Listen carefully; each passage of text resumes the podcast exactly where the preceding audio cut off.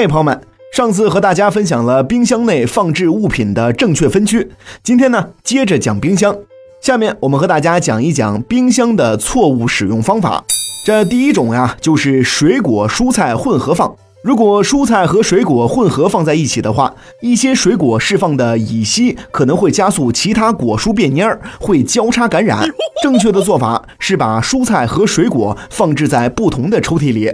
蔬菜最好放在冷藏室下层靠门的地方，和冰箱内壁保持一定的距离，以免冻伤蔬菜。绿叶蔬菜存放不要超过三天，蔬菜容易丢失水分变蔫儿。我们可以用纸包好后放进保鲜袋，扎上袋口，然后再放进冰箱。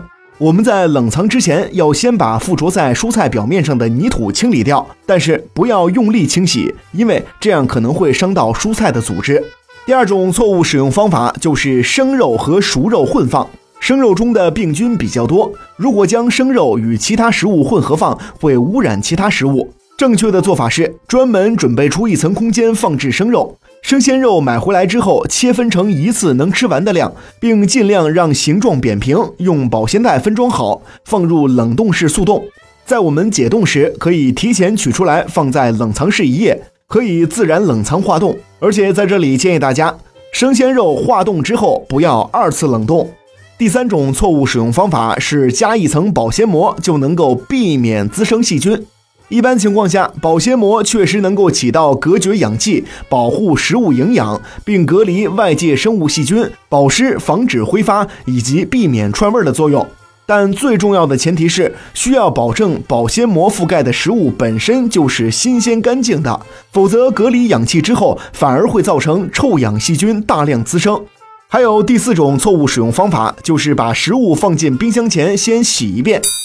一般果蔬表面都有一层蜡质，是为了保护其不受微生物的侵害。然而冰箱内湿度比较大，细菌还是会滋生。当果蔬清洗之后，尤其是用了洗涤剂。这个时候会把果蔬表面的蜡质层破坏，导致细菌更容易进入到果蔬内部。所以说，洗过的果蔬虽然放进了冰箱冷藏，但还是会变质腐烂。第五种错误的使用方法是，所有的食物都放进冰箱保鲜。其实，不同果蔬的保鲜条件是不尽相同的，需要的温度、湿度也都不一样，并且不是所有的食物都适合放进冰箱。比如说，热带水果就不建议放在冰箱中冷藏，主要是因为热带水果基本不耐低温。当冰箱冷藏温度相对比较低的时候，热带水果就容易因为低温而在果皮内出现黑褐色的斑点，这样不仅营养成分遭到破坏，而且还容易变质哦。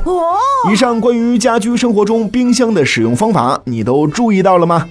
冰箱是用来保鲜食物的，只有正确使用，才能够保证食物的新鲜度，也能够让我们的生活更加健康哦。